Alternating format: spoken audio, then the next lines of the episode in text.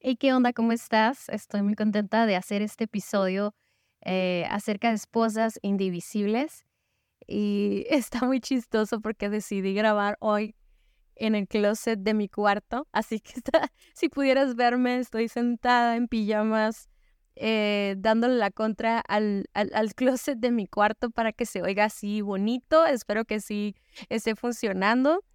Y bueno, quiero platicarte una historia bien chistosa que me pasó cuando recién mis hijas estaban eh, chiquitas, estaban ya, Dana ya había nacido, yo creo que Dani tenía como unos cuatro años aproximadamente, ¿no? Mi hija más grande. Y resulta que un día Daniel y yo nos quedamos viendo películas como es de costumbre.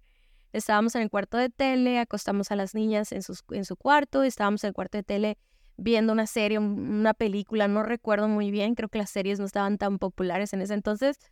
El punto es que, como siempre, me quedo dormida. Me quedo dormida viendo películas a veces y me quedé súper dormida. Dani también se quedó dormido y todo. Entonces, de repente, de esas veces que te vas a ver una película como a las 10, 11 de la noche y como a la 1, 2 de la mañana te das cuenta que ya se acabó la película, ya la tele está como esperando a que pongas algo más y, y así, ¿no? Creo que te lo puedes imaginar. Entonces me levanté y le dije a Daniel como, oye Dani, vámonos a acostar al cuarto, ¿no? Entonces, según en mi mente, pues yo lo medio levanté, entonces yo me fui a acostar al cuarto y me dormí. Me dormí profundamente. Y en mi mente, pues Dani ya, ya, este, pues se había acostado también. Entonces, de repente, como a las 3, 4 de la mañana, me levanto y volteo a un lado y Dani no estaba en la cama.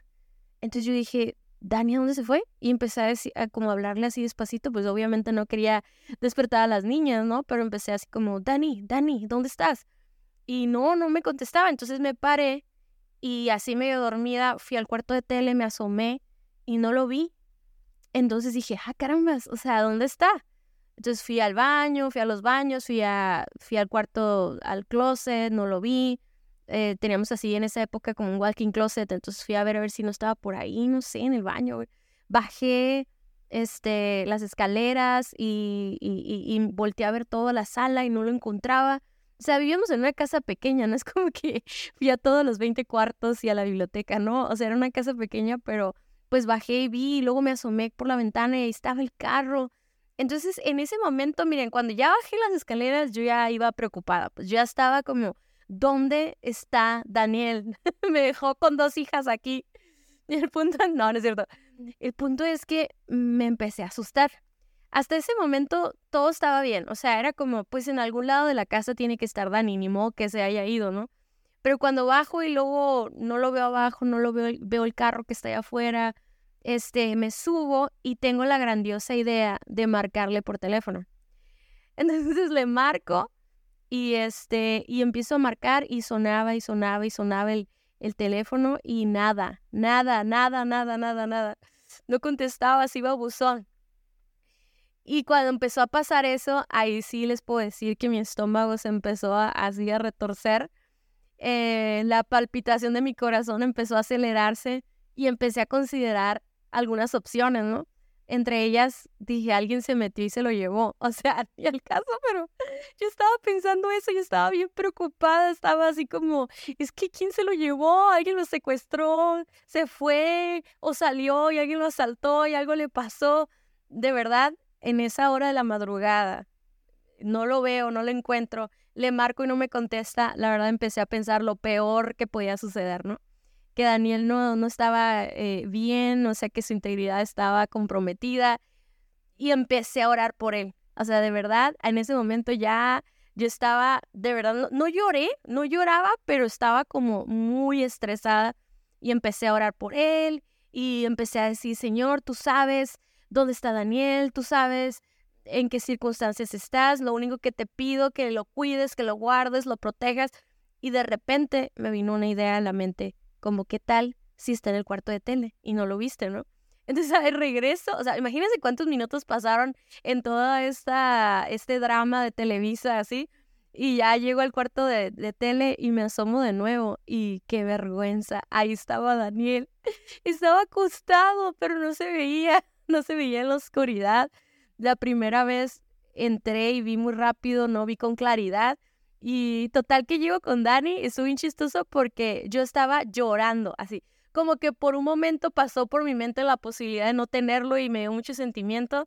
Estaba muy asustada y entonces lo despierto llorando, diciéndole que amor, te amo, te amo.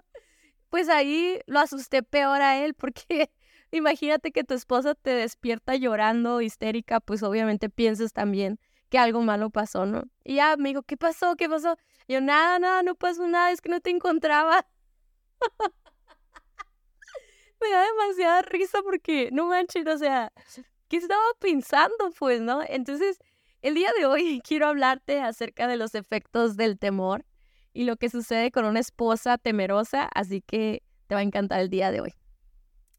Bueno, algo que podemos aprender de esta historia que me pasó a mí, que probablemente a ustedes también les ha pasado en alguna ocasión, tal vez con sus hijos o con amigos o con tu esposo, escríbeme por favor, platícame tu historia para no sentirme tan tonta de que, de que no encontraba a mi esposo en mi propia casa.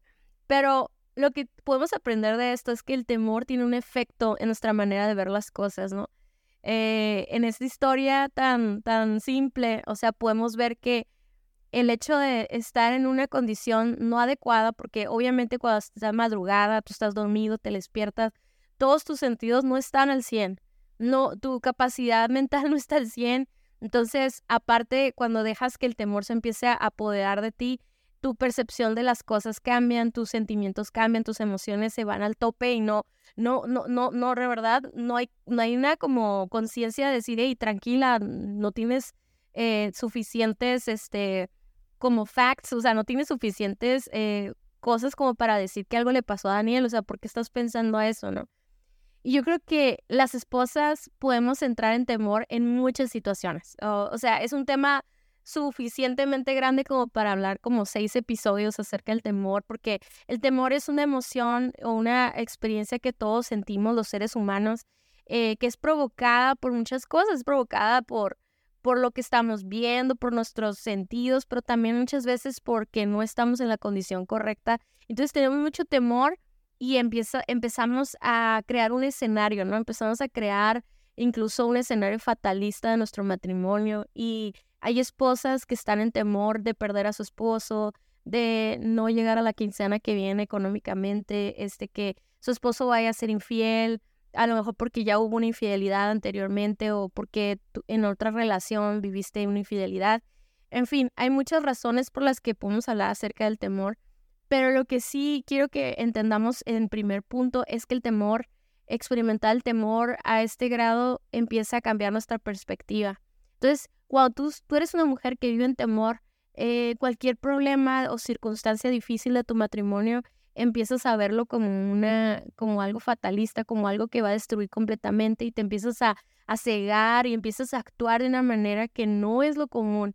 Y por eso escuchamos muchas veces esposos que dicen que no sé qué hacer con mi esposa, me revisa el celular, este, siempre está celosa de cuando hablo con alguien, este, o no confía en mí de que va a haber provisión en la casa, este, y entonces vemos esposos muy inseguros y muy desesperados porque no entienden por qué su esposa tiene esa percepción de él o de las circunstancias. Pero lo que yo aprendo a través de esta historia es que el temor, el temor es el que nos cambia la manera de ver las cosas. Y fíjate, el temor es, una, es algo muy interesante porque el temor fue puesto en nosotros por Dios, no para nuestra destrucción ni para nuestra limitación, sino es una emoción que nos ayuda a prevenir. El temor cuando está controlado, cuando está bajo control, eh, lo que hace es que nos ayuda a, nos ayuda a que tomes cartas en el asunto cuando hay una situación que pone en peligro tu vida, tu familia o alguna circunstancia, ¿no? Sin embargo, cuando se sale de control, empieza a traer efectos destructivos en nuestra vida y en la vida de las personas que nos rodean, ¿no? Entonces, fíjate cómo, cómo el temor eh, es bueno, o sea, te ayuda, te ayuda a, poder cuidar de ti, cuidar de los que te rodean.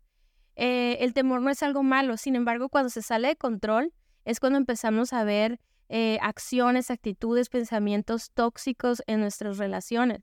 Entonces, el temor, cuando está combinado con una serie de necesidades no suplidas, cuando venimos arrastrando rencores del pasado, incluso de nuestra soltería, de lo que vivimos con nuestro papá o nuestra mamá, eh, cuando se combinan inseguridades de nuestro corazón, entonces el temor se empieza a salir de control y entonces se empieza a convertir en un arma de doble filo para nosotras, ¿no?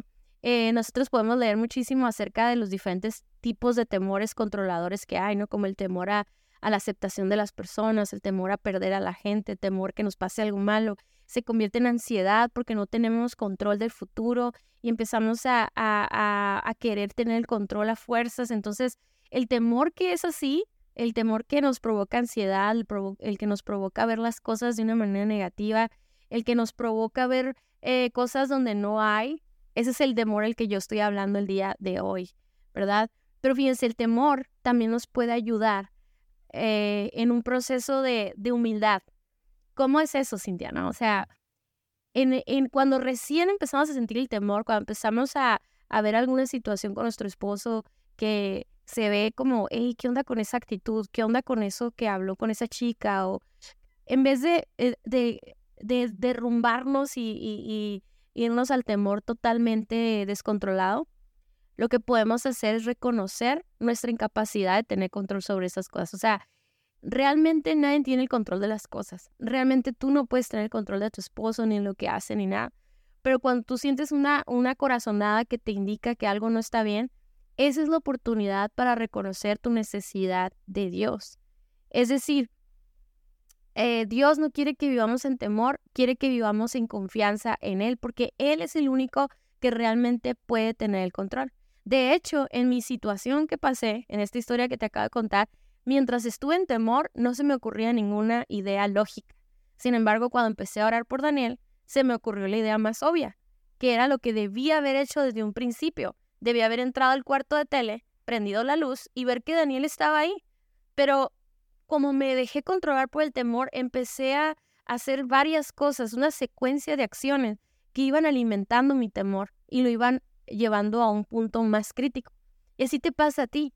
O sea, empiezas, empiezas con una duda acerca de tu esposo y te empiezas a llenar de temor. ¿Cuál sería la respuesta más obvia a ese clase de temor? Simplemente hablar con tu esposo y decirle sin ninguna sin ningún enojo, ni una falta de respeto, platicar con él y decir, uy, ¿qué está pasando con esta situación? Oye, ¿cómo va con ¿Qué onda con esa amistad con esta compañía del trabajo? ¿Te sientes cómodo? Es que a veces siento raro y lo empiezas a hablar y él puede darte palabras de afirmación, él te puede aclarar, él te puede platicar qué límites está teniendo o algo, en vez de que tú empieces a hacer toda una historia en tu mente que te lleva después a, a una combinación de acciones que se empiezan a afirmar en tu corazón mentiras, a veces son mentiras. No digo que no, yo no digo que todo el tiempo, mm, que todo el tiempo no sean mentiras, ¿no? Pero, pero sabes una cosa, a veces no sabemos hablar con nuestro esposo y hablamos con palabras inundadas de temor e incluso empezamos a sembrar ideas que ni siquiera existían, ¿no?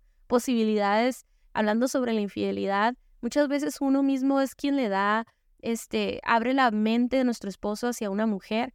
Fíjense qué interesante. Por ejemplo, uh, yo, yo te voy a decir esto porque a mí me ha pasado que de repente Dani, por ejemplo, se va a cortar el cabello o, va, no sé, trabaja con alguien y yo pudiera tomar una actitud como de, ah, esa morra te va a tirar la onda o lo que sea.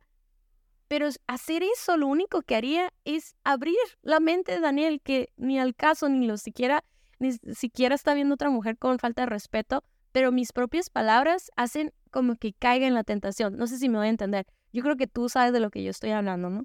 Entonces, fíjate, nuestro temor no lo podemos evitar. La primera sensación de temor no la podemos evitar, pero lo que debemos hacer con ese temor es humillarnos delante de Dios y reconocer que nosotros no podemos tener el control y que Dios nos puede dar las estrategias para eliminar ese temor. De hecho, la Biblia lo dice así, ¿no? En Isaías 41, 10 dice, así que no temas porque yo estoy contigo. No te angusties porque yo soy tu Dios.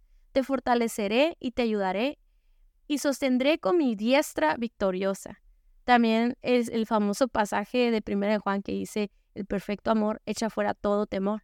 La realidad es que cada uno de los temores que nosotros podemos estar manejando en nuestro corazón pueden ser eliminados cuando entendemos que Dios nos ama, que Él es el único que tiene el poder y el control de las cosas y que realmente tener temor es una oportunidad para reconocer a Dios en nuestros corazones, para fortalecernos de Él, para entender que Él es el que, el que tiene la autoridad de nuestras vidas y le entregamos el control de las cosas. Pero si no lo hacemos, pues entonces empezamos a, a tomar actitudes, palabras, acciones totalmente destructivas para nuestra relación y para nuestro matrimonio. Entonces, ¿qué tenemos que hacer? Cambiar el temor tóxico, negativo, por un temor que se humilla delante de Dios. Eh, y pedirle a Dios estrategias. Por ejemplo, imagínate que tú tienes temor a que a lo mejor tú tienes una, un background, una, una, un antecedente de que cuando un matrimonio tiene problemas económicos, eh, se van a divorciar. Entonces, cuando hay un problema económico, en vez de no hablarlo con tu esposo, en vez de estar temiendo y preocupándote y todo, platica con él. Platica y pregúntale cómo estamos, en qué te puedo ayudar, eh, cómo puedo mejorar la economía de nuestra casa, cómo podemos administrarnos mejor, ¿Por qué no oramos juntos? ¿Por qué no le entregamos este, esta situación a Dios en vez de estar alimentando la idea de que este problema económico va a ser destructivo? ¿Por qué no pensamos que este problema puede ser la oportunidad para un negocio nuevo, para una ah, para algo nuevo, para a lo mejor un crecimiento económico? A lo mejor esto nos está sacando de nuestra comodidad, pero el hecho de hablarlo, el hecho de traerlo a la luz, el, el hecho de no guardarte tus temores, y exponerlos a la luz de la palabra de Dios, a la luz de la oración y a través de también tu relación con tu esposo y tu comunicación, puedes eliminar ese temor. Entonces, con esto quiero terminar. O sea, ¿qué cosas estás viendo en tu relación que ya estás en una actitud fatalista? Que ya estás así de que insoportable con tu esposo porque cada cosa que hace, cada cosa que dice, este, es un pleito, es una situación de problemas y la verdad has cortado tu relación con tu esposa, has cortado tu comunicación, tus actitudes son ásperas y todo. ¿Será porque estás pensando eh, en temor? ¿Será que tu, tu visión de tu matrimonio está empapada de temor, de miedo a ser rechazada, de miedo al fracaso, de miedo a que te pase lo mismo que una amiga de la amiga, a que te engañen, a volver a experimentar a lo mejor el dolor de una ruptura, ¿será que el dolor te está haciendo ver cosas que no existen? ¿Será eso? Entonces, hoy te invito a que entregues ese temor a Dios y pídele con todo tu corazón. Si tu corazón se ha endurecido, pídele que cambie tu corazón, que te deje ver tu matrimonio a través de los lentes de Jesús. Fíjate, el temor nos hace pensar que todo va a estar mal, que todo se va a destruir, que todo va a salir mal, que todo va a salir otra vez como el pasado o como nuestros mayores temores. Pero los lentes de Jesús lo que hacen es que ven la voluntad de Dios. Nos dejan ver lo que hay que cambiar en nosotras mismas. Nos da esperanza y nos da la libertad de actuar en amor, en esperanza, en, fe. Y eso cambia nuestra actitud. Y entonces nuestro esposo puede ver a una mujer valiente, Fíjate cómo la fortaleza de una mujer no se encuentra en el temor. Y el temor no se elimina con una falsa fortaleza, con una falsa postura de rudeza o de violencia o de, de, de, de, que tú lo puedes todo. La verdadera fortaleza se da a través de un corazón quebrantado, un corazón humillado, un corazón que reconoce que solo con Dios puedes seguir adelante. Así que te invito a que cambies tu actitud, que elimines todo temor y que puedas ver a tu relación y a tu rol como esposa desde una perspectiva de Dios.